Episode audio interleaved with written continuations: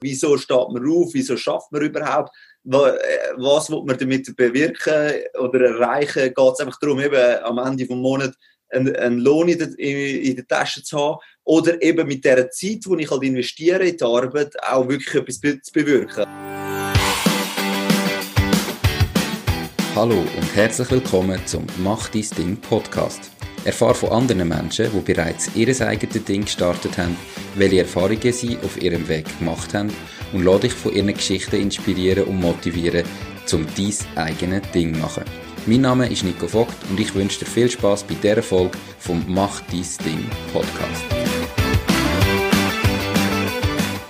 Herzlich willkommen zum heutigen Interview. Mein heutiger Interviewgast ist der Nicolas Huxley. Er ist der Gründer von der Firma Elefbo. Vielleicht habt ihr schon mal äh, die Höhle der Löwen gesehen, dann kommt er euch wahrscheinlich nachher gerade bekannt vor. Ich habe es damals gesehen, gefunden, geile Idee. Und heute ist er bei mir im Podcast. Ich bin stolz, das ist perfekt. Hoi, Nicolas, wie geht's dir? Schön bist du da. Hoi, danke vielmals. Schön, dass ich da, da, da sein Freut mich. Gut, top. Ist äh, morgen früh, von dem her äh, brauche ich noch einen Kaffee, aber sonst ist alles gut. Perfekt. Ja, genau. Ähm, für alle, die zuschauen oder zulassen, noch ganz schnell. Eben, wir haben den Podcast verschoben. Wir wollten es eigentlich gestern machen, aber dann ist die Internetverbindung nicht so stabil gewesen. Darum haben wir es auf heute Morgen verschoben, in der Hoffnung, dass es ein bisschen besser geht, wenn noch nicht alle Mitarbeiter im Büro eingeloggt sind bei dir, gell? Ähm, wir hoffen, es geht. Wenn es zwischen dir mal ein bisschen stockt, tut es uns leid. Ich hoffe, wir bleiben trotzdem dran. Wäre cool. So, also stell dich doch einmal vor, Nikolas, wer bist du? Vielleicht auch privat, ähm, wo wohnst, wie alt bist, hast du Familie, wie sieht das aus? Und dann stell mal dein Unternehmen vor. Ja, sicher gern. Ähm, äh, also die ähm, 89er, äh, ursprünglich äh, kommen die Eltern aus Australien, ähm, nachher aber da äh, in der Schweiz aufgewachsen und äh, da studiert und nachher noch in Asien studiert und nachher äh, ja, ein paar Jahre in der Finanzbranche geschafft und dann haben sie mir eigentlich irgendwann ich gemerkt, das ist nicht ganz das, ähm, ja, wo ich will und habe dann eigentlich äh, die Firma Elifbo gegründet.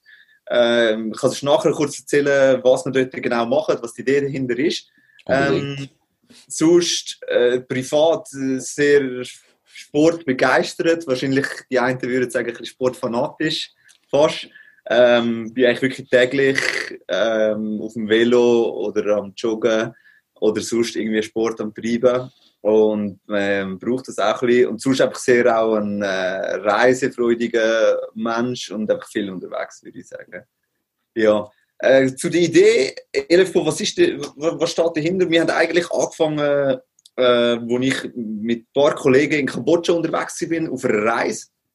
Äh, dort äh, eigentlich völlig unplant, äh, einfach mit, äh, unterwegs gewesen mit einem Rucksack, ähm, einfach ein Land am Geniessen, am Bereisen, am Backpacken und dann eigentlich äh, per Zufall das entdeckt, äh, dass dort der Zementsäck einfach umeinander liegt. Ähm, also es ist Plastikabfall eigentlich und es wird sehr viel bauen in Kambodscha. Ähm, ja, darum habe ich das eigentlich irgendwie so ein bisschen per Zufall gesehen, rumliegen und dann dachte ich, die sehen einfach noch cool aus, die haben noch coole Logos. Und so war echt ein bisschen der Startschuss gewesen, ähm, um das Ganze wieder zu verwerten oder einfach mal so ein bisschen die, die, erste, die erste Grundidee, um irgendetwas wieder daraus zu machen. Genau. Okay, also einfach mal gesehen, hm, irgendwo wird da etwas nicht recht entsorgt oder es liegt noch rum, wir könnten mit dem ja Kleider machen, weil es noch cool aussieht oder, oder Accessoires oder was machst du denn jetzt, was macht ihr denn jetzt korrekt, korrekt, konkret mit LF oder mit diesen mit Säcken? Äh, ja, genau. Also am Anfang war einfach mal so eine Grundidee, gewesen, also es ist ein Zementsack, oder? Also sprich, es ist schon ein Sack und dann irgendwo ein Bag daraus zu machen, der einfach hochwertiger ist. Also so, so, so ein klassisches Upcycling, sage ich mal. Und die Idee dort war einfach, okay, wenn wir, äh, wenn wir dort das irgendwie können, äh, mit Materialien kombinieren, die es aufwertet, ähm, dann kann man irgendwie den Lebenszyklus von dem Material auch verlängern. Und darum haben wir eigentlich recht lange am Anfang austestet. Dann ich, ich, ich komme selber nicht aus dieser Branche, also Wirtschaft studiert, nachher Webdesign und, und dann einfach ich, nachher ein Textilfach Studentin gesucht, die mich dort unterstützen kann. Und dann zusammen haben wir eigentlich mal einfach so eine Sporttasche konzipiert und entwickelt. Das ist mal so ein bisschen der Startschuss. Mittlerweile haben wir das Produkt im Portfolio ausgeweitet und dann Caps und Sneakers, äh, Taschen, Rucksäcke, Accessoires, ähm, also ganz verschiedene Sachen. Aber der Ursprung ist wirklich einfach gewesen, so, weil es halt ein Sack ist, einfach den aufzuwerten und irgendwo einen, einen Sportbag äh, daraus zu machen, irgendwo eine Tasche. Okay, also du hast das gesehen in Kambodscha, dann gefunden, wäre noch eine coole Sache und wie ist nachher die Idee entstanden oder wie lange hat es gedauert vielleicht von dem ersten Blick auf das, von der ersten Idee bis zu dem, dass die erste Tasche so fertig umgesetzt als Prototyp bei dir auf dem Tisch gestanden ist? Ja, das ist echt ein, ein paar Jahre gedauert. Also das Ganze ist entstanden 2011. Äh, ich habe dort in Hongkong studiert, bin wie gesagt in den Semesterferien unterwegs gewesen. Und nachher ist so ein bisschen während, ich sag mal, zwei, drei Jahren das Ganze so ein bisschen ein Side-Project einfach gelaufen. Ich habe ein Studium fertig gemacht. Äh, wir haben mal irgendwie ein paar Zementsäcke aus Kambodscha mitgenommen. Ähm, haben die dann da eben angefangen zu verarbeiten oder einfach mal ein Produkt entwickeln. Aber irgendwie hat es mich noch nicht so gepackt gehabt. Irgendwie habe ich noch nicht so selber an die Idee auch geglaubt. Und darum muss ich sagen, ist es eigentlich während der ersten zwei, drei Jahren einfach wirklich etwas gewesen, wo ich mal so ein für Friends and Family gemacht habe. Und irgendwann habe ich bei Ernest Young angefangen und dann einfach gemerkt, so, hey, das ist eigentlich nicht die Welt, äh, wo ich mich wohlfühle, wo ich mich auch für die, äh, in der Zukunft sehe. Und das hat mir eigentlich so die Motivation gegeben, um wirklich einfach Vollgas mich reingehen und, und das Ganze einfach voll zu pushen. Also nachher eigentlich so richtig drin habe ich eigentlich so erst ab 2015, wo ich dann auch den Job gekündigt habe. Also sprich, es hat fast vier Jahre gebraucht, äh, um eigentlich das Vertrauen zu fassen, um, um wirklich äh, all in zu gehen. Okay. Ähm, ja, also das heißt, du hast eigentlich nicht von Anfang an irgendwie immer gewusst, du wolltest sowieso mal etwas Selbstständiges machen und dich mal selber äh, verwirklichen, sondern du hast gesagt, hm, ich habe jetzt mal angefangen, einfach gemerkt, in dem Job was ich mache, bin ich irgendwie nicht glücklich, das ist das Falsche. Dann mache ich halt das, was ich sowieso schon mache, mache ich das jetzt mal Vollzeit, quasi in dem Sinn. Ja, es ist ein bisschen vereinfacht gesagt, würde ich sagen, aber grundsätzlich, ich bin auch schon immer ein Mensch gewesen, der einfach viele Sachen auch selber irgendwie angepackt hat. Ähm, also immer so ein bisschen Projekte und, und andere Ideen, das habe ich sowieso schon vorher gemacht, aber mir hat ein bisschen der Mut gefehlt, äh, um einfach wirklich mich auf das zu konzentrieren und voll in das hineinzugehen.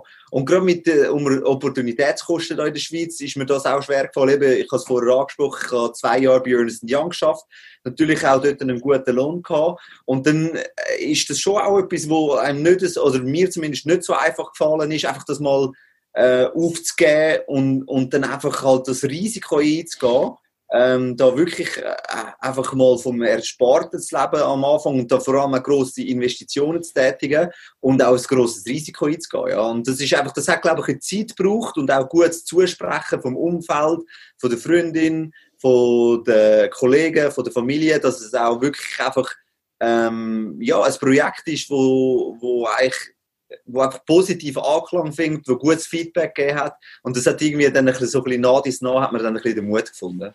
Okay, also was ist, eben, du hast gesagt, du hast vielleicht ein bisschen Angst gehabt oder der Mut hat dir gefehlt, um dich selbstständig zu machen. Einerseits yeah. ist es ja, wie du gesagt hast, im finanziellen Hintergrund. Hat es noch andere Sachen gehabt, die dich irgendwie zurückgehabt haben, wo du gedacht hast, pff, nein, eigentlich wollte ich gar nicht selbstständig oder das Risiko ist zu groß. Was ist denn so, kannst du das zusammenfassen, was das war, was dich zuerst zurückgehalten hat?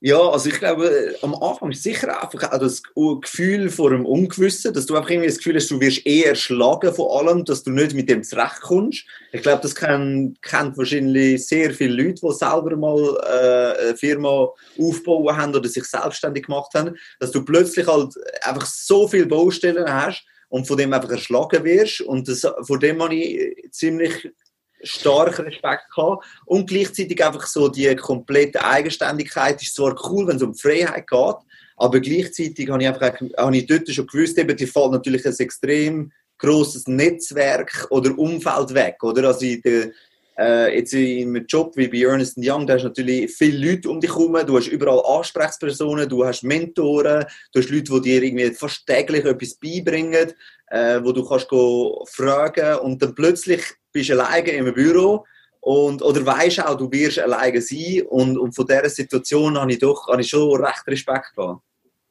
Okay. Ähm, hat es dann gleich Sachen gegeben, die vielleicht am Anfang, wo du dich entschieden hast, jetzt mache ich es besser gelaufen sind, wie du eigentlich gedacht hättest? Also ja, am Anfang bin ich extrem positiv überrascht von, vom Storytelling, von der Story, wie die ankommt. Also das habe ich mega unterschätzt. Also am Anfang habe ich einfach gedacht, hey, es ist ein, ein cooles Projekt, ich habe selber einfach mein Herz voll da drin und dann gewusst, ich wollte einfach etwas machen, wo wirklich einen Impact hat, wo etwas Positives bewirkt.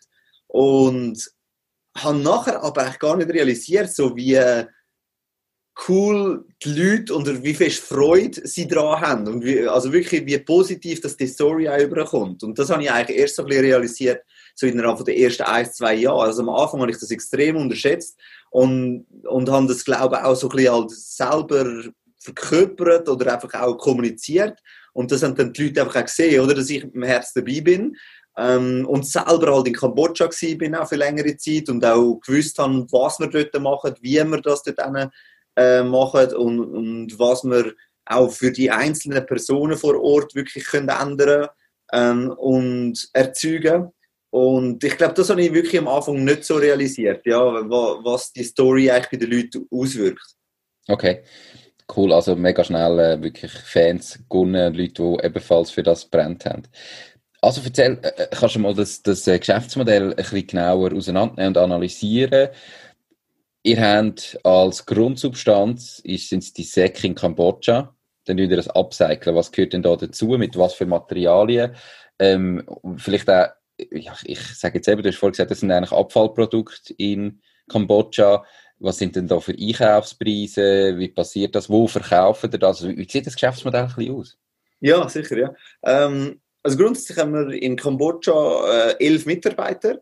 Die sind wirklich auf der Baustelle, auf der Straße, auf den Feldern unterwegs ähm, und gehen dort äh, echt die Materialien einsammeln. Wir zahlen sie Pick, for, äh, pick per Pay, äh, Pay for Pick, also sprich, ähm, es pro Zementtag, wo sie einsammeln und dann verarbeitet, ähm, zahlen wir sie. Und dementsprechend haben sie auch die Möglichkeit, ähm, eigentlich sie, ihr Einkommen ein bisschen selber steuern, im Sinne von, wenn sie jetzt irgendwie mehr Zeit die brauchen oder irgendwie mit der Family oder was auch immer, können sie das auch so gestalten. Und wir haben das bewusst so gemacht, dass auch wirklich mit einem also wenn sie einen normalen Tagesablauf haben von, sag mal, etwa irgendwo 8, 9 Stunden Arbeit, haben sie wirklich ein überdurchschnittliches Einkommen von 20 bis 30 Prozent.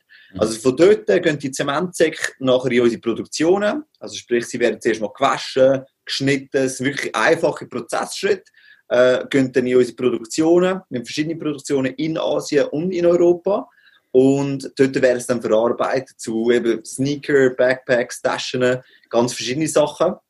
Und äh, kommen dann eigentlich zu einem grossen Teil in die Schweiz. Äh, ich sage mal, 90% kommt eigentlich da in die Schweiz, wo wir nach Distribution machen. Wir haben das Backoffice und die Logistik da und äh, rund 10% geht eigentlich direkt an Retailers und Distributoren in Asien und in Europa. Okay, also das heißt, ähm, ihr verkauft nicht nur in der Schweiz, sondern ihr seid da international, sogar interkontinental tätig. Ja, genau, ja. Also wir haben sicher, das Hauptgeschäft ist auf jeden Fall immer noch in der Schweiz. Ähm, aber wir haben Retailer und Distributoren in verschiedensten Ländern, in Europa, in Holland, in Deutschland, ähm, aber zum Beispiel auch in Japan, ja. Okay. Ähm, wo steht denn das Unternehmen jetzt? Also kannst du doch etwas dazu sagen? Du hast gesagt, elf Mitarbeiter in Kambodscha. Wie viele Mitarbeiter sind das vielleicht insgesamt? Was machen ihr für einen Umsatz eben?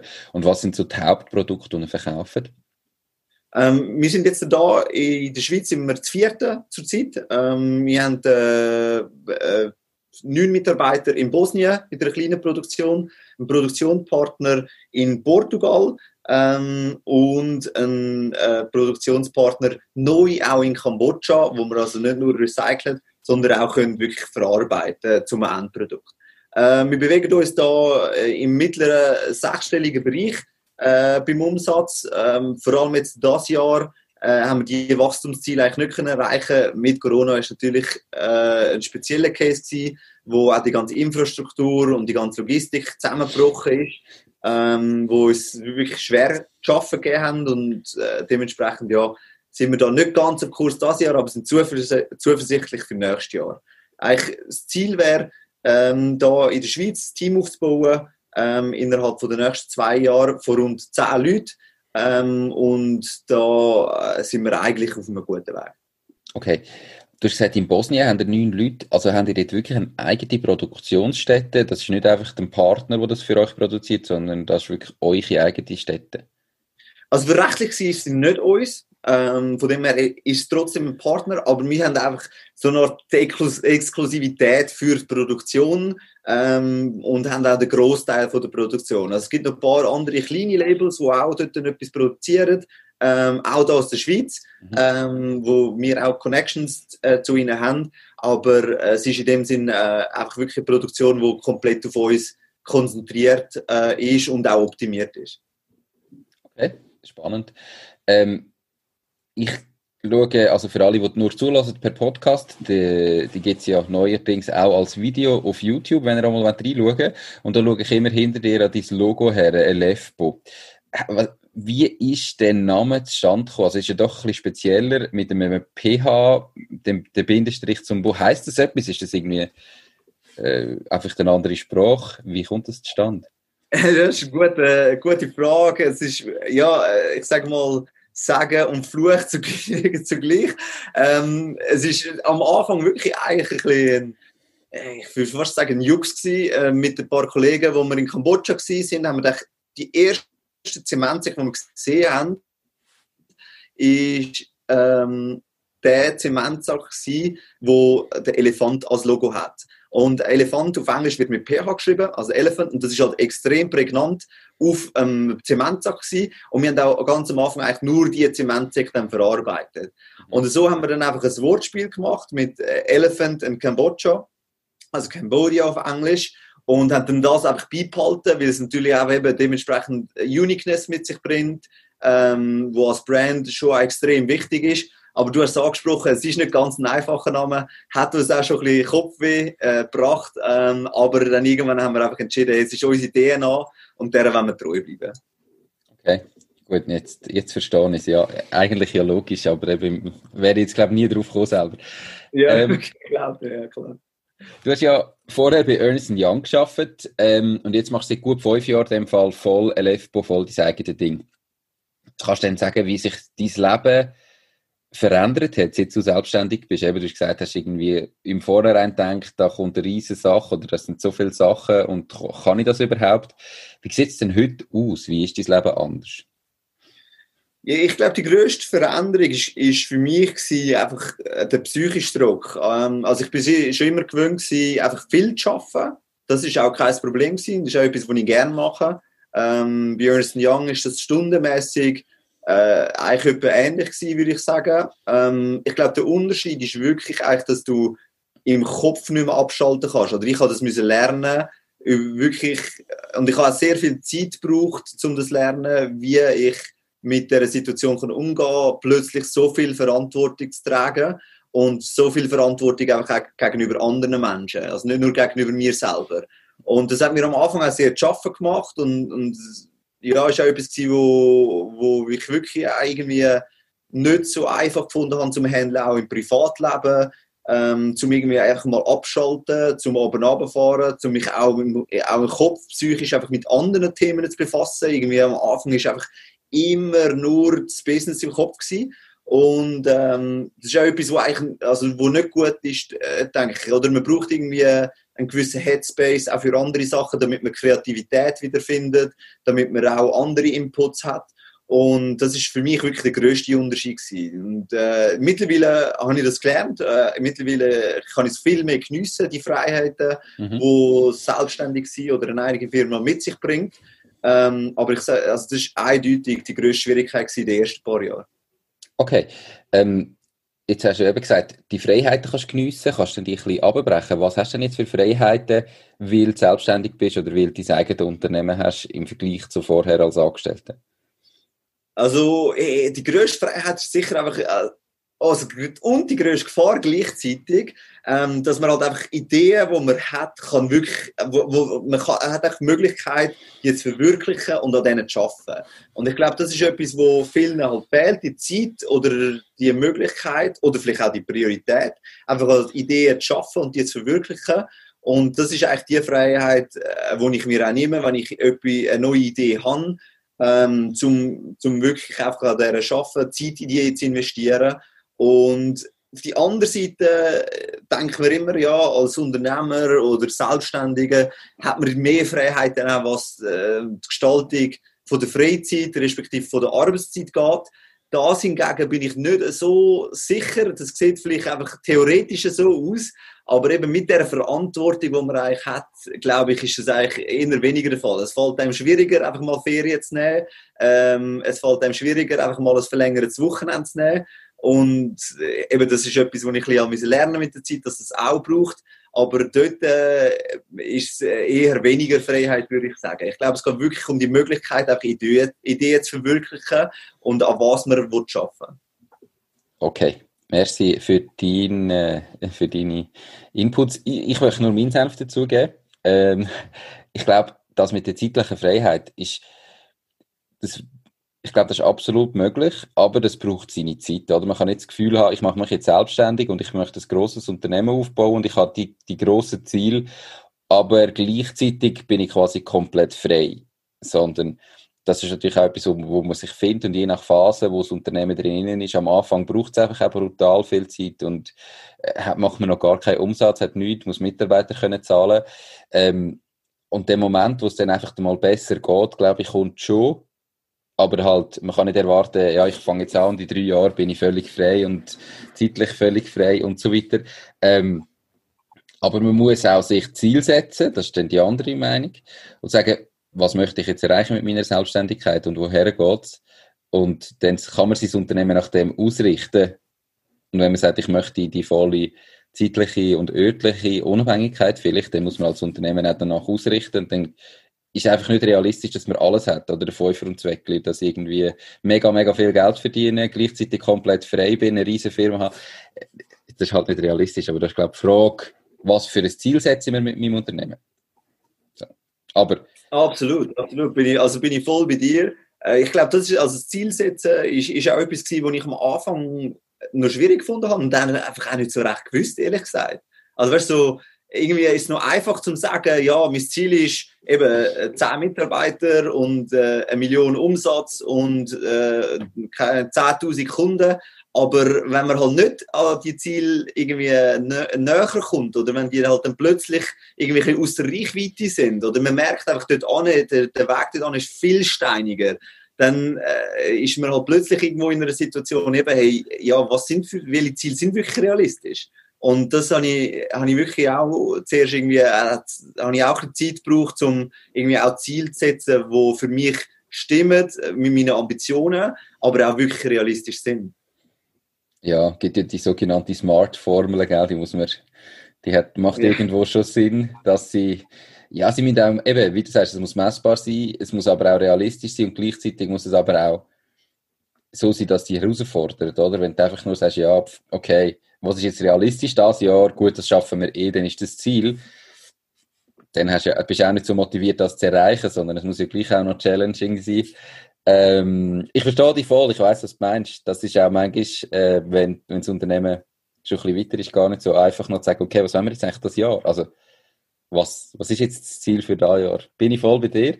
Aber ich glaube, ja. etwas, wo gerade dann das Unternehmer sein von einem anderen Leben massiv unterscheidet, dass man sich überhaupt die Ziel setzt. Also, wenn ich einmal mit, mit Kollegen in meinem ja. Alter, die einfach noch mit als Angestellten arbeiten, rede und sage, ja, was ist denn das Ziel? Also, ich meine, für was gehst du arbeiten? Was, was möchtest du überhaupt erreichen? Ich, ja, keine Ahnung. Ich brauche halt Geld Ende Monat, äh, wo du so einfach in den Tag hineinlebst für, und ich glaube, das macht dich nicht glücklich. Also irgendwie habe ich das Gefühl, oder für mich, und ich glaube, für ganz, ganz viele Leute, braucht es wie das Ziel, irgendwo herzukommen. Und ich sage, für was stehe ich am Morgen auf? Was ist jetzt mein Ziel? Und das fehlt ganz vielen Leuten einfach im normalen Angestellten äh, da sein. Weil's, ja, logisch, ich du kannst ja auch nicht die Ziel vielleicht im Geschäft umsetzen, aber Ziel setzen, du musst ja vielleicht trotzdem. Ja, also dort bin ich wirklich 100% bei dir. Ich glaube, das war der Ausschlag, wieso ich eigentlich bei Ernest Young mich einfach nicht mehr wohl gefühlt habe und eigentlich etwas Eigenes machen wollte. Ähm, es geht so ein bisschen in die philosophische Richtung, eben, wieso steht man auf, wieso schafft man überhaupt, was, äh, was will man damit bewirken oder erreichen, geht es einfach darum, eben am Ende des Monats einen, einen Lohn in der, in, in der Tasche zu haben oder eben mit der Zeit, die ich halt investiere in die Arbeit, auch wirklich etwas zu bewirken. Und das ist das, was ich wirklich für mich gesagt habe. Ähm, mir geht es primär nicht darum, irgendwo möglichst viel Geld zu verdienen, ähm, weil dann hätte ich bei Ernst Young bleiben und hätte ein sicheres Einkommen gehabt.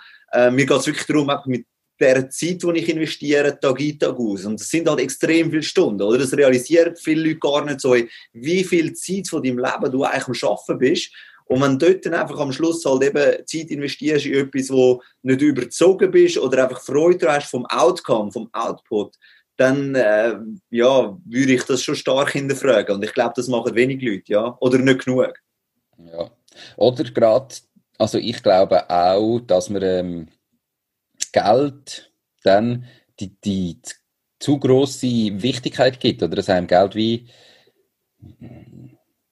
ja, mal zu wichtig ist oder man das Gefühl hat, das ist extrem wichtig und auch das Gefühl hat, Geld kann alle Probleme lösen oder ja, wenn ich dann halt mehr verdiene, dann, dann sind all die Probleme gelöst, was es nicht ist.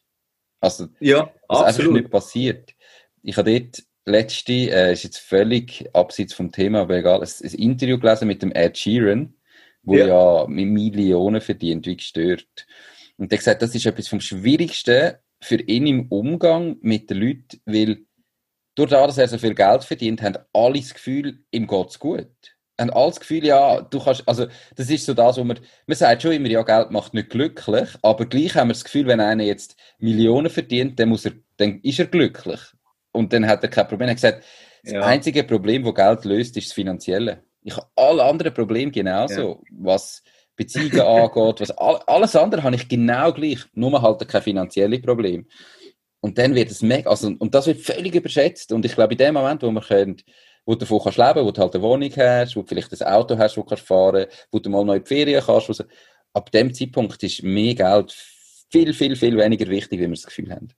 Ja, ja. Und ich glaube, da muss man wirklich auch sagen, da unterschätzt man den Effekt vom goldigen Käfig hier in der Schweiz, oder? Also ich glaube, das ist ein bisschen mit dem Grund, wieso dass eigentlich äh, viele Leute einfach eben die Opportunitätskosten in der Schweiz zuerst sehen und sich dann eben vielleicht nicht getrauen, den Schritt in die Selbstständigkeit zu gehen, wo ich ja am Anfang selber ein bisschen hatte, also auch voll Verständnis für das habe, wo einfach eben, dann hat man seine 6, 7, 8'000 Franken Monatslohn und äh, baut sich mit dem irgendwo einen gewissen Standard auf oder, äh, oder gewöhnt sich an einen gewissen Standard und hat dann das Gefühl, wenn der sich ändert, dass dann irgendwie das schlechter ist oder? Dass man vielleicht nicht mehr gleich viel eben in die Ferien kann gehen oder auswärts essen ähm, und man realisiert aber gar nicht, dass das vielleicht auch okay ist, ähm, mal ein bisschen einfacher zu leben und nicht, dass das nicht besser oder schlechter sein ist. Und ich habe wirklich dort in Kambodscha uh, mega viel gelernt, muss ich sagen, wo einfach das Buddhistische stark verankert ist und die Leute einfach das verinnerlicht haben, dass sie einfach eben auch noch zufrieden sind mit etwas. Und ich finde es mega bemerkenswert. Das ist etwas, wo wir da noch extrem viel lernen können, dass man einfach mit dem, was man hat, auch mal glücklich ist. Nicht immer das Streben nach mehr, oder wenn mehr, eben, dass es vielleicht mehr ist, wo man gibt andere, nicht mehr einfach am Materialistischen für sich selber. Und das ist einfach irgendwo, ich glaube, das ist schon auch, also dort äh, in Kambodscha ist es definitiv eng verbunden mit der Religion. Ähm, und ich habe dort auch eine geile Story, muss ich sagen, wo wir, ich bin bei meinen Mitarbeitern daheim war und äh, äh, ich habe gesehen, dass unsere Mitarbeiter, die schlafen eigentlich, sie schlafen eigentlich auf so einer ähm, Strohpritsche auf dem Boden. Das ist echt normal. Also in Kambodscha hast du nicht ein Bett mit einer Matratze. Also viele Locals haben das nicht. Und die kennen das nicht anders. Das ist seit Jahren so. Und äh, dann habe ich eigentlich gesagt, hey, mir ist wichtig, oder, dass meine Mitarbeiter auch ausgeschlafen sind und fit sind und ich würde gerne allen Mitarbeitern ein Bett ähm, spenden. Also eine Matratze oder was auch immer, dass das passt. Und es hat kein einziger Mitarbeiter hat eins wollen. Es haben alle einfach haben, haben dankend eigentlich abgelehnt. Und ich bin selber dort gestanden und dachte so, hä, wieso, wieso? Und sie haben alle gesagt, ja, wir, wir schlafen schon immer auf, auf dem, was wir haben und sind happy. Also wir brauchen nichts anderes. Und es ist wirklich einfach so ein Moment, wo, ich, ja, wo ich dachte, ja, stimmt, ja, macht Sinn. Ähm, also ich brauche jetzt auch nicht irgendein 5-Meter-Bett, weil bis jetzt habe ich ja im 2-Meter-Bett oder 1,60 oder was immer geschlafen und es ist tipptopp. Also es ist immer so ein bisschen, ja, eine Frage, eben, wo ist wirklich mehr nötig und, und wo kann man einfach auch mal zufrieden sein mit dem Moment. Ja, bin ich voll bei dir. Ähm, ich bin selber noch nicht so gewesen, reisen, aber das, was man hört, ist ja gerade häufig, dass irgendwie in diesen ärmeren Ländern, wenn man unterwegs ist, sind die Leute tendenziell viel glücklicher und zufriedener und, und das ist eigentlich mega hart, oder? Also das irgendwo zeigt doch, dass wir uns da vielleicht manchmal in eine falsche ähm, Richtung bewegen oder eben, wie du sagst, es geht überhaupt nicht darum, glaube ich, aus seinem Leben so viel zu verdienen, wie es irgendwie geht und, und so viel Geld zu haben wie nur möglich, sondern können morgen aufstehen, wissen, wieso sie es machen und, und probieren so glücklich zu sein wie möglich. Also so Voll. zufrieden Voll. und glücklich. Und da muss auch jeder sich für sich persönlich überlegen, was macht mich ganz persönlich glücklich. Und dann auch bin ich der Meinung, eben, wie du es gesagt hast, das Unternehmertum, darum heisst ja der Podcast, macht das Ding, ist der Weg, um seine eigene Idee können umsetzen, so wie es für einen selber passt, wo ich niemand, für niemand anders muss irgendwie Rechenschaft ablegen, wie in einem Job, wo ich muss sagen, ja, ähm, geht nicht. Klar muss ich für meine Kunden da sein. Äh, es, klingt vielleicht alles ein bisschen zu schön, um wahr zu sein. Das ist sicher auch, aber es ist, glaube ich, die einzige Variante, wenn ich sage, ich habe irgendwie, möchte nicht so das Standardleben morgen aufstehen und arbeiten, so wie ich heim auf Feierabend habe, sondern ich möchte es für mich richten perfekt. Und da muss man sich einfach mal überlegen, was möchte ich in meinem Leben? Ja, voll. Und äh, also ich wollte gerade einhängen, also es ist ja überhaupt nicht so, dass es jetzt irgendwie ist, äh, dass ich jetzt kontinuierlich oder ganz Zeit irgendwie das kann machen, was mich mega glücklich macht und alles irgendwie rosa ist. Überhaupt nicht. Also es, weißt du, es hat, ich meine, du weißt es selber auch mit dem Unternehmertum, bekommen einen Haufen Sachen mit sich, die einfach auch nicht witzig sind, die nervig sind und äh, das gehört halt auch dazu. Aber ich glaube, auch das grundsätzliche Streben, einfach etwas zu machen, wo man wirklich einfach stolz drauf ist, wo man weiß, man bewirkt etwas Gutes und einfach, es geht in die, in die Richtung, ähm, wo einem glücklich macht. Nur schon das ist einfach das Richtige. Und, und ich glaube, da, das ist einfach etwas, wo nie, wird, wo nie aufhört, wo man einfach kontinuierlich muss dranbleiben muss. Absolut, kann ich nur unterschreiben. Perfekt. Ähm, ja, jetzt hast du das Unternehmen gegründet äh, oder hast du mal gesehen, was da möglich ist. Was ist so der Moment gewesen, oder die Situation, wo so komplett anders war, wie du es erwartet hast? Wow, ja, das ist noch, das ist noch eine grosse Frage, muss ich sagen. Ähm, ich glaube, ein grosser Wow-Effekt hatte ich, als ich das erste Mal länger in Kambodscha war und eigentlich realisiert habe, wie schwierig das ist, dort eine Organisation oder ein Projekt zu verwirklichen, wo eigentlich auf dem Blatt Papier sehr basic ist. Oder, also eben das Businessmodell, das ich äh, grob skizziert habe, ist nichts Hokuspokus. Ich, ich glaube, das versteht eigentlich mehr oder weniger jeder. Aber wenn es dann in Details geht, wird es eben umso anspruchsvoller. Es fängt zum Beispiel an Kommunikation. Wir, viele von meinen Mitarbeitern können gar nicht Englisch. Das heißt, du musst immer eigentlich irgendwo einen Translator dabei haben, wo die Sachen, wo dich eigentlich mit der Lokalsprache, also Khmer ist die Lokalsprache, kann übersetzen. Und das bringt schon eine große Komplexität mit sich. Nachher geht es weiter. Ja, wenn du jetzt nicht vor Ort bist, wie du kommunizieren? Die Leute haben keinen E-Mail-Account, keinen Laptop, oder? Mhm. Jetzt mittlerweile haben Smartphones, ist auch dort in Kambodscha angekommen und weit verbreitet was das Ganze schon deutlich vereinfacht. Aber am Anfang, weiß ich noch, ist es extrem schwierig. Wir hatten eigentlich nur einen Mitarbeiter mit einem Smartphone. Dann haben wir über Facebook Messenger das Ganze kommuniziert und organisiert. Er hat die Nachrichten dann weitergeleitet, ist mit dem Tuk-Tuk dort angefahren, hat Leute instruiert. Es ist so, so Basics, wo man einfach irgendwie vergisst in dieser digitalisierten Welt, wo wir da sind. Und es ist nachher zum Beispiel weitergegangen mit den Löhnen. Also die Leute haben kein Bankkonto. Also es wird alles mit Cash gemacht.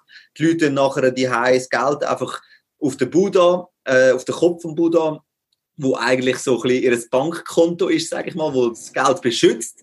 Und es ist wirklich einfach so, es sind so Basics, wo du denkst so, hey, nein, wie bringe ich jetzt das Geld zu ihnen, oder? Dann haben wir müssen das Bankkonto einrichten für den einen Mitarbeiter, haben ihm müssen zeigen, wie auf der Bank, dass das funktioniert äh, haben mit ihm selber mal müssen angehen, dass er einfach auch sich wohlfühlt und einfach äh, das versteht. Und es sind einfach so Basics, die für uns einfach komplett normal sind.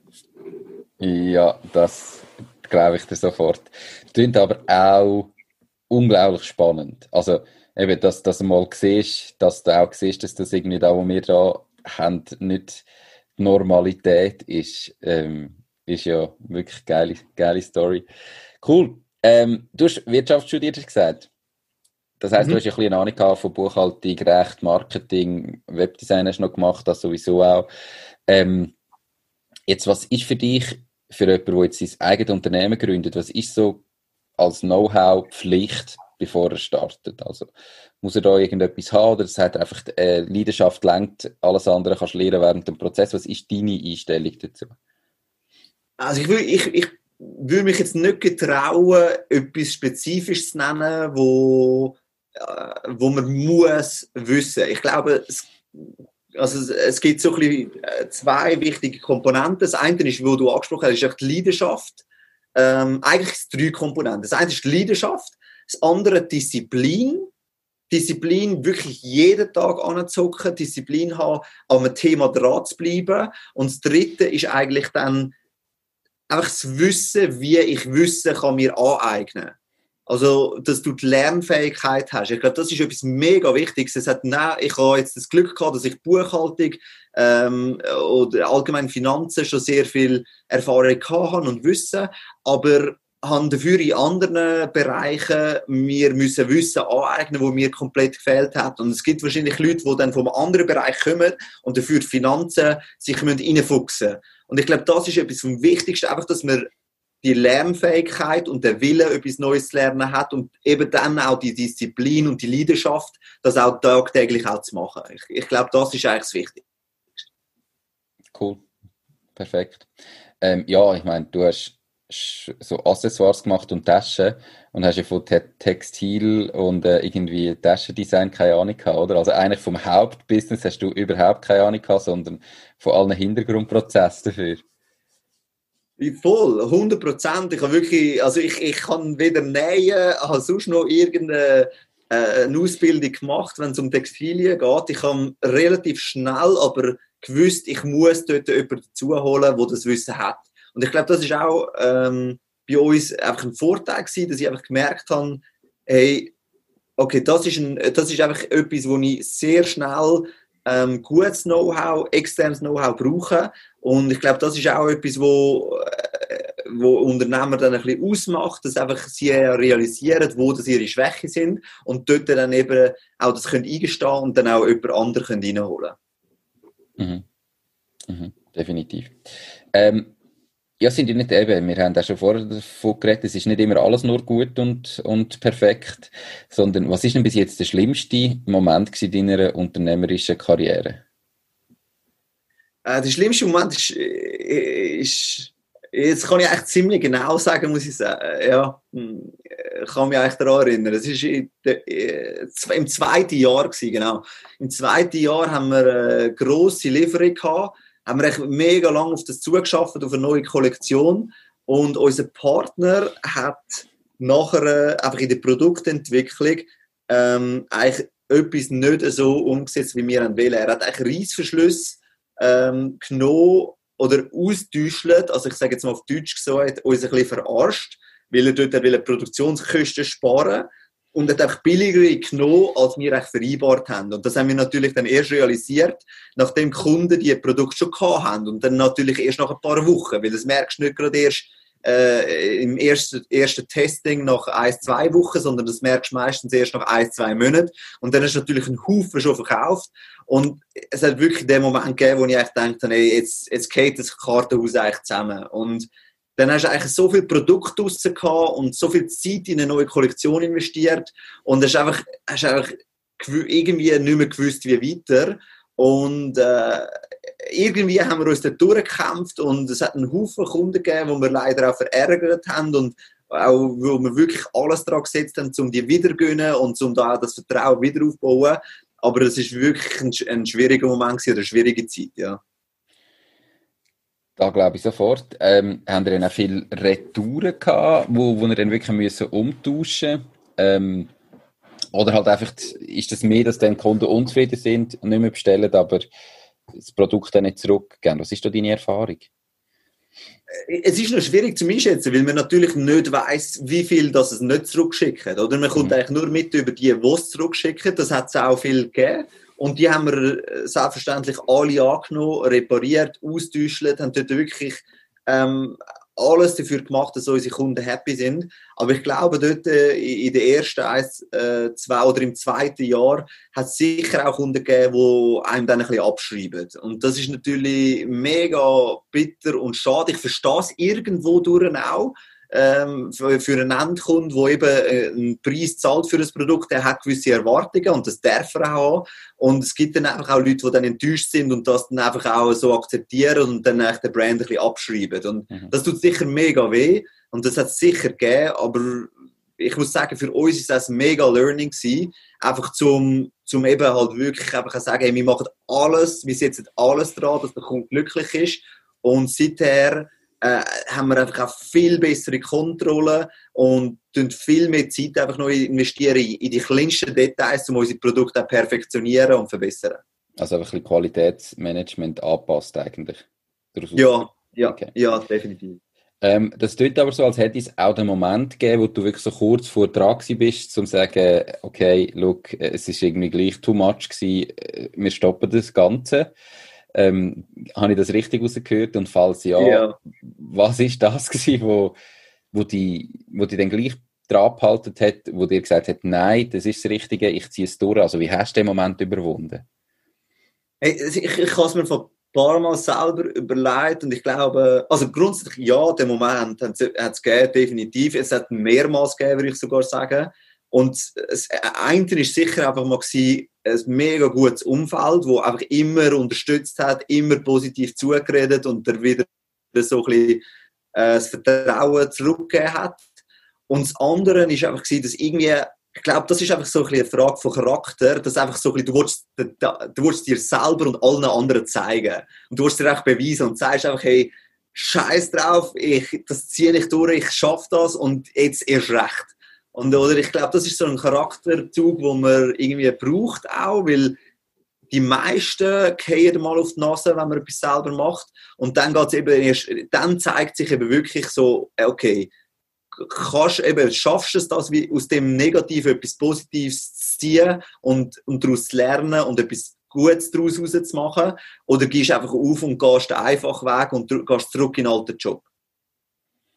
Du hast dich für den harten Weg entschieden und es hat sich gelohnt. ja. Super. Ähm, zurück zu der positiven Seite. Ähm, was ist denn der bis jetzt beste Moment gewesen in dieser unternehmerischen Zeit, die du jetzt gehabt hast schon? Hm. Ich würde ich würd sagen, der Moment, ein bisschen, ein bisschen verallgemeinert, einfach mit, mit den Leuten. Ähm, jetzt äh, zwei Beispiele das eine ein Weihnachtsessen, das wir mit dem Team hatten. Und dann plötzlich realisierst du, was du alles aufgebaut hast. Und das ganze Team siehst, alle am Festen, am Feiern. Und dann merkst du so, hey, das ist etwas, was du zusammengebracht hast. Und eigentlich etwas Ähnliches in Kambodscha. Ähm, in 2019, Februar, bin ich das letzte Mal dort gewesen, ist jetzt auch schon eineinhalb Jahre her. Und dann haben wir ein Team-Meeting mit allen Mitarbeitern dort, mit allen Sammlern und und Wäscher und so weiter. Und dann merkst du eigentlich mal, was du alles hast zusammengebracht und was bei diesen Leuten auch untereinander geht. Dass das eigentlich schon so weit von, von einem weg ist, dass man das gar nicht mehr unter Kontrolle hat. Und das ist richtig geil, einfach, dass du realisierst, so, hey, es hat sich eine Eigendynamik unter diesen Leuten entwickelt, wo seine Zeit braucht, aber wo eigentlich einfach ein Hammer ist, ja. Und das macht einem dann schon mega stolz, ja. Glaube ich sofort. Das glaube ich sofort. Cool. Ähm, Du bist äh, bei der Höhle der Löwen gewesen. In der Schweiz oder in Deutschland? In der Schweiz. In der Schweiz. Äh, es hat, glaube ich, kein Invest gegeben, gell, oder schon? Äh, ja, richtig, hat keins gegeben. Okay. Ähm, jetzt ist ja das trotzdem eine mega Plattform. Also ich glaube auch viele Leute, die die Sendung regelmäßig schauen, die ich immer nur kann empfehlen kann. Also ich finde, es hat wirklich eine coole Idee, man sieht ein bisschen, auf was man muss achten und so weiter. Also es ist eigentlich wirklich eine sehr spannende Sendung, wenn man sich so überlegt, sich selbstständig zu machen und vielleicht noch nicht genau weiß mit was, wie, wo. Es gibt einem viele Ideen. Jetzt, wie, wie kommt das Ganze zustande? Also erstens, wie bist du dort angekommen? Und zweitens auch, was passiert an so einem Tag von der Ausstrahlung, vielleicht im Webshop. Ähm, wie, wie entwickelt sich das im Nachhinein, obwohl du jetzt kein Investment hast? Wie hat das ausgesehen? Also grundsätzlich, sie sind auf uns zugekommen, äh, Hülle der Löwen Schweiz, und haben uns einfach angefragt. Ähm, wir sind dann einfach mal auf, als Casting gegangen, sind das anschauen und sind einfach auch offen gewesen und haben dann entschieden, dass wir das machen wollen. Eben egal eigentlich, ob es im Investment resultiert oder nicht. Wir haben es wirklich als Marketingplattform auch gesehen, haben gefunden, hey, wir haben eine coole Story, wir bewirken da ähm, auch Positives und, und dann lohnt sich das einfach auch eben in so einem Format können zu erzählen und den Leuten können zu zeigen. Und äh, ich glaube, die Einstellung ist genau das Richtige gewesen, um mir das reingehen. Oder ich bin sicher im ersten Moment enttäuscht gewesen, dass es nicht geklappt hat mit dem Investment, aber die Plattform hat sich in dem Sinn gelohnt, eben, dass extrem viele Leute einfach viel Content, viel Story mitbekommen haben. Oder man hat irgendwie fast 15 Minuten Sendezeit und kann sehr viel erzählen von, vom Projekt, von, von der Mission, von der Vision, von was man macht und das auch noch visuell kommunizieren. Sie haben dort dann auch noch eine Background-Story gemacht von der Firma und dementsprechend ist wirklich auch der Ausstrahlung extrem abgegangen. Es war auch geil, gewesen, um das haben eine kleine Party gemacht mit so Friends and Family, haben dort irgendwie so 30 Leute oder so eingeladen äh, an einen Grillabend, wo, es ausgestrahlt wurde und dann gleichzeitig äh, einen Laptop offen gehabt mit der Google Analytics und es war einfach crazy. Es ist wirklich durch die Decke durch äh, der, der Analytics, der Traffic ähm, äh, während der ersten paar Minuten von der Ausstrahlung und das hat natürlich auch mega Freude gemacht, ja ist da auch, also der Traffic ist das eine, ist aber auch Conversion daraus entstanden. Also haben die Leute auch effektiv bestellt. Ist das bis heute vielleicht der Tag mit den meisten Bestellungen oder haben die den nachher nochmal erreicht? Ja, der Tag mit den meisten Bestellungen ist es, glaube ich, nicht gewesen. Das bin mir jetzt nicht einmal 100% sicher, aber es ist sicher so in den Top 5. Äh, das definitiv. Äh, Converted hat sehr gut. Das sind bin ich mir selber auch unsicher gewesen. Wir haben zum Beispiel auch schon einen Beitrag auf Kabel 1, wo wir äh, einen Recycling-Contest ähm, äh, gewonnen haben und dort ist die Reichweite viel grösser gewesen. Kabel 1 ist auch im Deutsch, deutschen Aussehen. In Österreich wird das auch ausgestrahlt, also äh, fast zwei Millionen Leute schauen das und dort hat es überhaupt nicht converted, weil wir einfach gesehen haben, dass dort äh, ein anderer Content äh, im Vordergrund gestanden ist. Und da ist einfach so viel über, über, über das Produkt und über den Background von der Firma äh, erzählt worden. Und ich glaube, das hat die Leute einfach auch dann gepackt und es ist einfach auch auch dementsprechend auf Conversion ausgewirkt. Also die ist, äh, normalerweise bewegen wir uns da bei Conversion Rates zwischen äh, 2 bis 3 Prozent. Ähm, und plötzlich sind wir dort dann eigentlich irgendwo bei 6, 7 Prozent rum gewesen. Also mehr als verdoppelt sogar. Okay, cool. Ja, und das bei extrem vielen Leuten auf dem Shop ist natürlich genau. super. Cool. Ähm, ja, ganz viele Leute können sich, ich, können sich ja nicht äh, vorstellen, was es bedeutet, Unternehmer zu sein. Was heißt das jetzt für dich ganz, ganz persönlich, ganz direkt, Unternehmer sein? Mm, es sind eigentlich, ja, sind die äh, gewisse Komponenten habe ich schon angesprochen. Ich glaube, das eine ist eben einfach die Verantwortung, die man muss realisieren, muss, die man plötzlich hat gegenüber anderen Leuten. Also vor allem, wenn man dann äh, Mitarbeiter hat, ich glaube, das ist ein großer Unterschied. Wenn man einfach selbstständig ist für sich selber, dann trägt man auch Verantwortung für sich und allenfalls für eine Familie, was auch wichtig ist natürlich. Aber ich glaube, die Verantwortung gegenüber Mitarbeitern ist etwas, wo, wo eine extrem wichtige Komponente ist als Unternehmer und wo man irgendwo auch muss realisieren und, und dem auch Rechnung tragen. Und die anderen Komponenten sind nachher einfach eben, ich habe Disziplin schon angesprochen, also dass man einfach auch akzeptiert, dass man nicht immer nur machen kann, was man will, sondern dass eben mit dieser Verantwortung kommt halt auch, dass man eben eine Buchhaltung muss sauber machen äh, ähm, jetzt, äh, bei uns ist die Infrastruktur mit der Logistik sehr ein wichtiger Partner. Gibt es auch Sachen, die mich amigs angurken oder wo mir nicht so viel Spaß machen, aber eben dann die Disziplin hat, dort das auch Zeit investieren und das auch möglichst zu perfektionieren, weil es sind nachher die verschiedenen Puzzleteile, wo ich glaube, das Unternehmen als Gesamt dann erfolgreich machen. Und gleichzeitig ist so die letzte Komponente oder der dritte ist eben die Freiheit, dass man das, dass man das auch für sich nimmt, die Ziel definiert, was du angesprochen hast, das finde ich echt ein guter Punkt mit diesen Zielen und dann sich immer wieder an deren orientiert und sich dann eben die Freiheit nimmt, auch auf die Ziele dann zuzuschaffen. Perfekt. Ähm, hast du ein Nein, sorry, ich habe eine Frage übersprungen. Wenn du jetzt nochmal müsstest starten, also es ist ja doch jetzt äh, ursprünglich mal die neun Jahre her, wo es losgegangen ist, 2011 mit den ersten Gedanken. Was ist da, wo du anders würdest machen, wenn du jetzt heute sagst, ich, ich müsste nochmal starten? Ähm, Gibt es doch, sage ich so, etwas, was ist so das Größte? Es gibt ja ganz viel, wo man vielleicht ein bisschen würde anders machen aber was ist so der größte Punkt, wo du jetzt sagst, würdest du heute nicht mehr machen oder anders machen? Ich, ich glaube, wenn ich jetzt auch grundsätzlich, also es ist ein spezielles Setup gewesen, weil ich halt in Kambodscha bin etc. Darum ist es schwierig zu sagen, ob ich wirklich etwas anderes würde machen jetzt mit dem Business. Was ich kann sagen, was ich daraus gelernt habe für die Zukunft, ist, ich würde nicht mehr alleine gründen. Das ist wirklich etwas, was ich nicht mehr würde machen oder nicht mehr würde machen. Weil es hat auch viele Momente gegeben, wo man schon irgendwie so ein bisschen in dem Tunnel drin ist nicht mehr weiss, rechts, links, wo gibt es was, wo gibt's Möglichkeiten, was für Möglichkeiten gibt. Und man fühlt sich irgendwie verloren. Und man hat dann schon ein Umfeld, das einem unterstützt. Aber ich glaube, dort ist es wichtig, schon von Anfang an, einfach ein, auch wenn es ein kleines Team ist, aber einfach ein Team zusammenzubringen, das einfach den gleichen Drive hat, die gleiche Passion und dann einfach all in geht, einfach Vollgas und wirklich Tag und Nacht einfach gewillt ist, das Projekt und die Idee voranzutreiben. Und das ist, das ist, glaube ich, etwas, wenn ich jetzt eine Idee hätte, die ich würde verwirklichen dann, dann würde ich mir die Leute suchen, ähm, die mit mir das zusammen machen wollen. Auch wenn das vielleicht nur eins oder zwei Leute sind, das muss, das muss nicht gerade ein Riesenteam mhm. sein, mhm.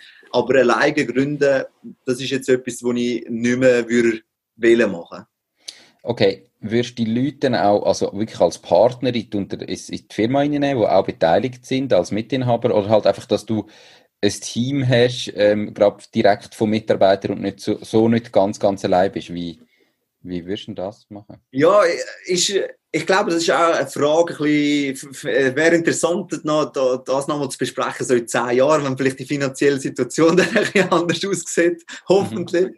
Ähm, aber ich glaube, es ist schon eine Frage von finanziellen Möglichkeiten. Ich glaube, am Anfang ist es interessant, ähm, wenn man halt mit Leuten zusammen eine Firma gründet und die als Gründerinnen nimmt oder beteiligt, dann ist das Commitment und die Bindung wirklich extrem stark. Und ja. das darf man auch nicht unterschätzen. Ich habe die selber die Erfahrung gemacht. Eben, wenn die Leute dann beteiligt sind, das ist wie eine Ehe, wo man irgendwo eingeht, oder so eine starke Bindung. Und gleichzeitig eben, wenn man die finanziellen Möglichkeiten hat, ähm, ist natürlich ein Team, wo man einfach in, wo man entlöhnt, auch, äh, ist sicher ein, ein, guter Weg, aber es ist natürlich ein anderes Commitment. Und darum finde ich schon interessant, am Anfang gerade Leute reinzuholen, wo man wo man das Vertrauen hat und wo man es schweißt einem einfach zusammen, wenn sie beteiligt sind. Man, man geht einfach nochmal eine extra Meile und darum würde ich das, glaube für Gründungsphase oder für den Start empfehlen aber es ist auch eben, man muss sich auch die Zeit nehmen, wirklich dann die richtigen Leute zu finden. Das ist nicht einfach. Ja, das ist nicht Ab, einfach. Absolut. Also, ich glaube, da äh, hätte ich jetzt noch einhaken Es kommt natürlich mega auf die Leute drauf an, die mit denen zusammen gründest. Und nur weil jemand finanziell beteiligt ist, heisst das noch nicht, dass er Gas gibt, ähm, oder dass er den 100% gibt, sondern da muss dann auch der Personal Fit definitiv noch passen. Man muss wirklich wissen, eben, wie du sagst, das ist eine Ehe ich meine, du gehst nicht irgendwie, ja, ja, wenn es halt nicht passt, trennen wir uns wieder äh, in ein paar Monaten, sondern das ist dann schon eine größere Sache. Du hast gesagt, du hast die Erfahrung gemacht. Heißt das mittlerweile, dass du auch ähm, Partner hast in der Firma, wo, wo mitbeteiligt sind? Habe ich das richtig verstanden? Und wenn ja, wer und wie sieht die, die Aufteilung aus?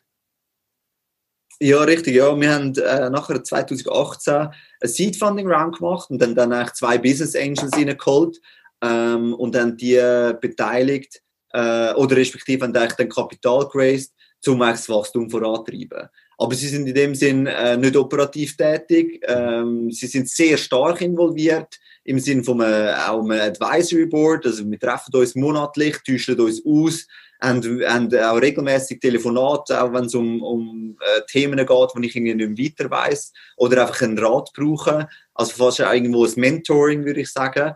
Ähm, aber operativ sind sie jetzt nicht tätig. Okay, perfekt.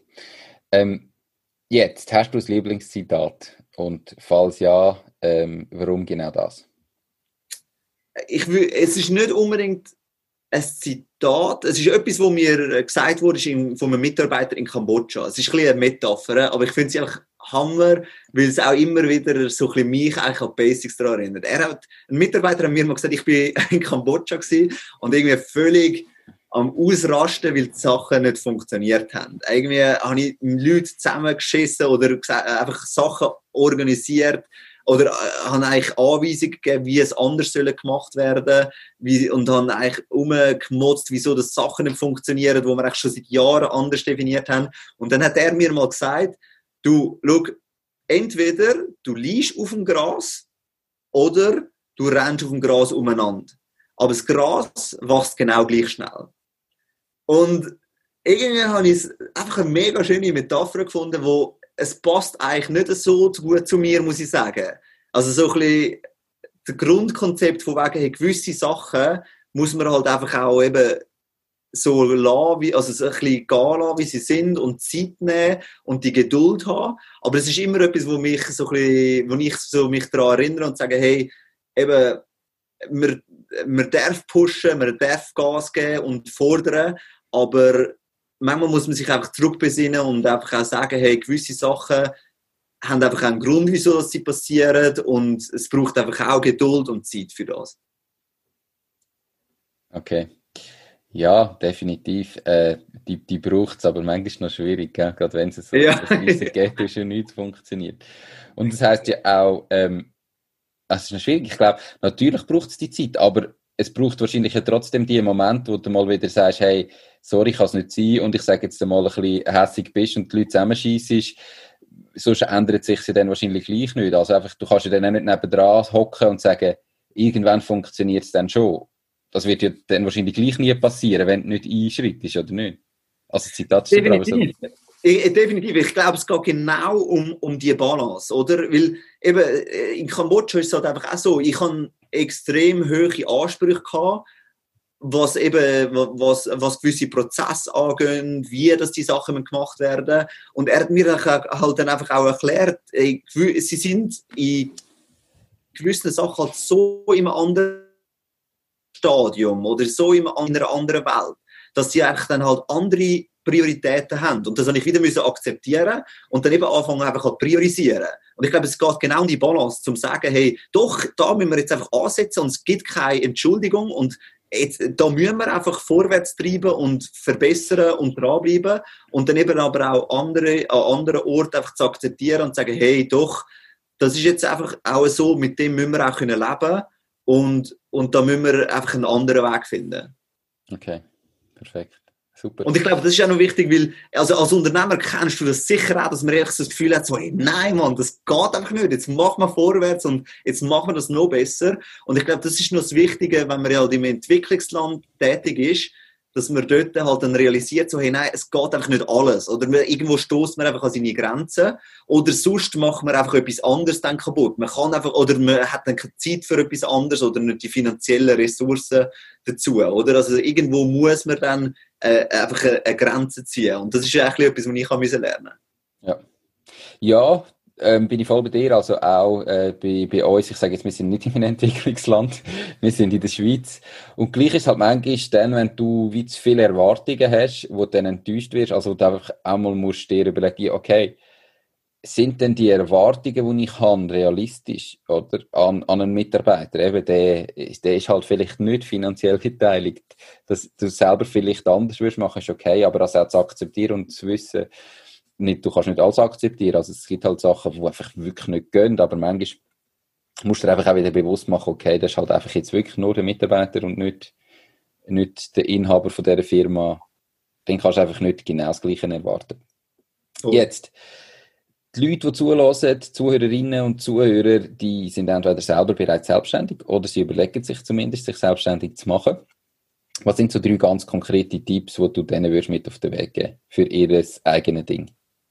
Ähm, ich glaube, es sind die Komponenten, die ich eigentlich schon kurz angesprochen habe. Das eine ist eben Disziplin. Ich glaube dort einfach, dass man halt einfach, einfach realisiert und sagt, hey, es, es braucht einfach wirklich jeden Tag einfach die Disziplin zum Anhocken und auch an Sachen zu schaffen, die einem dann vielleicht schwerfallen, die einem keinen Spaß machen. Weil das, was einem Spaß macht, das macht man eh schon gut.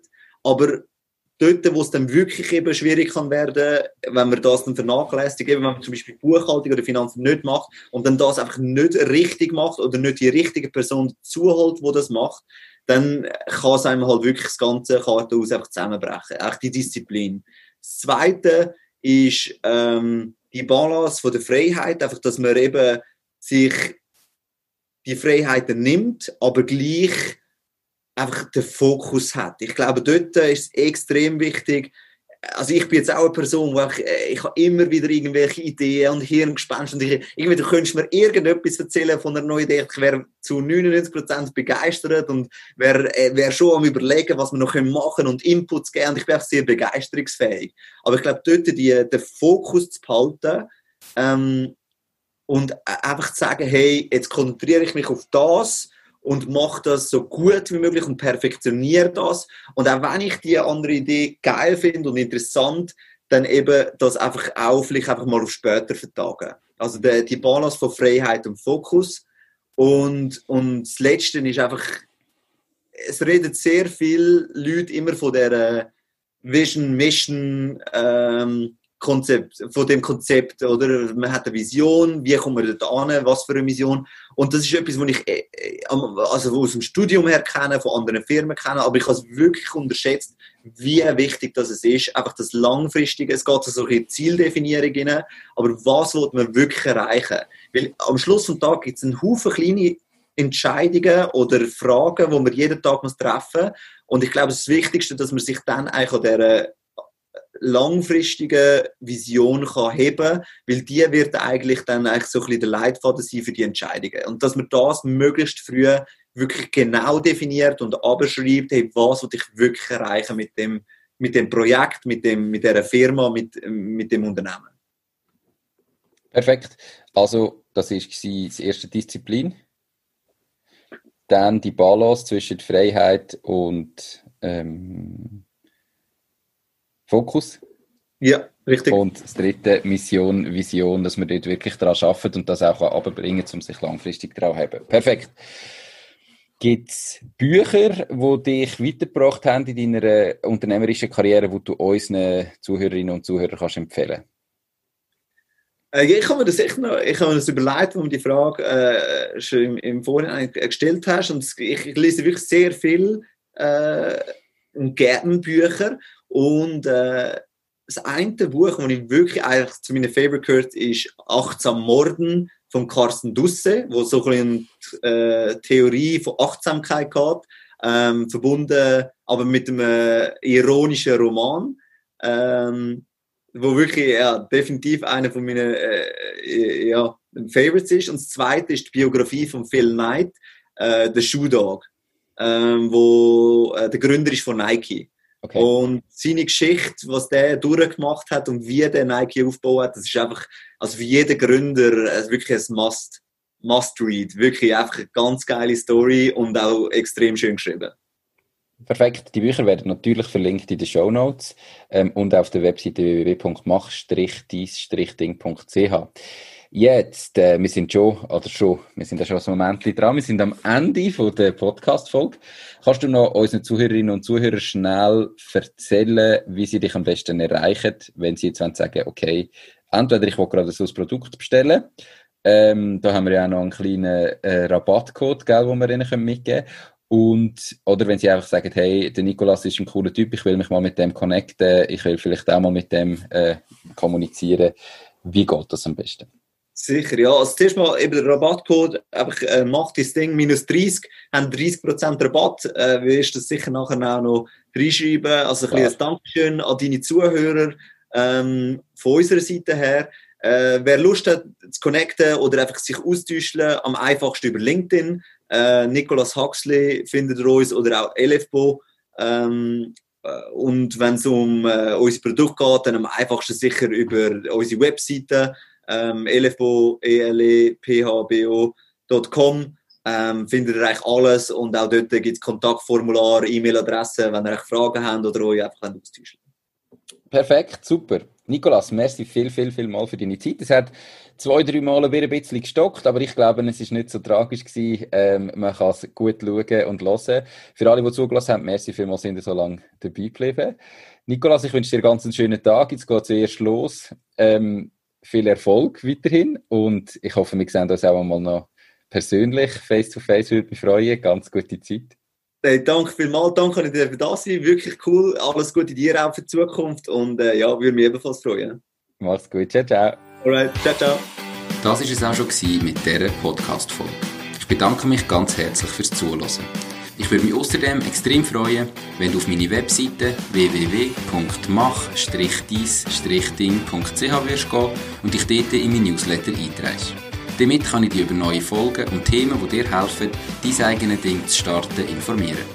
Nochmal danke vielmals fürs Zuhören und bis zur nächsten Folge vom Mach dies Ding Podcast.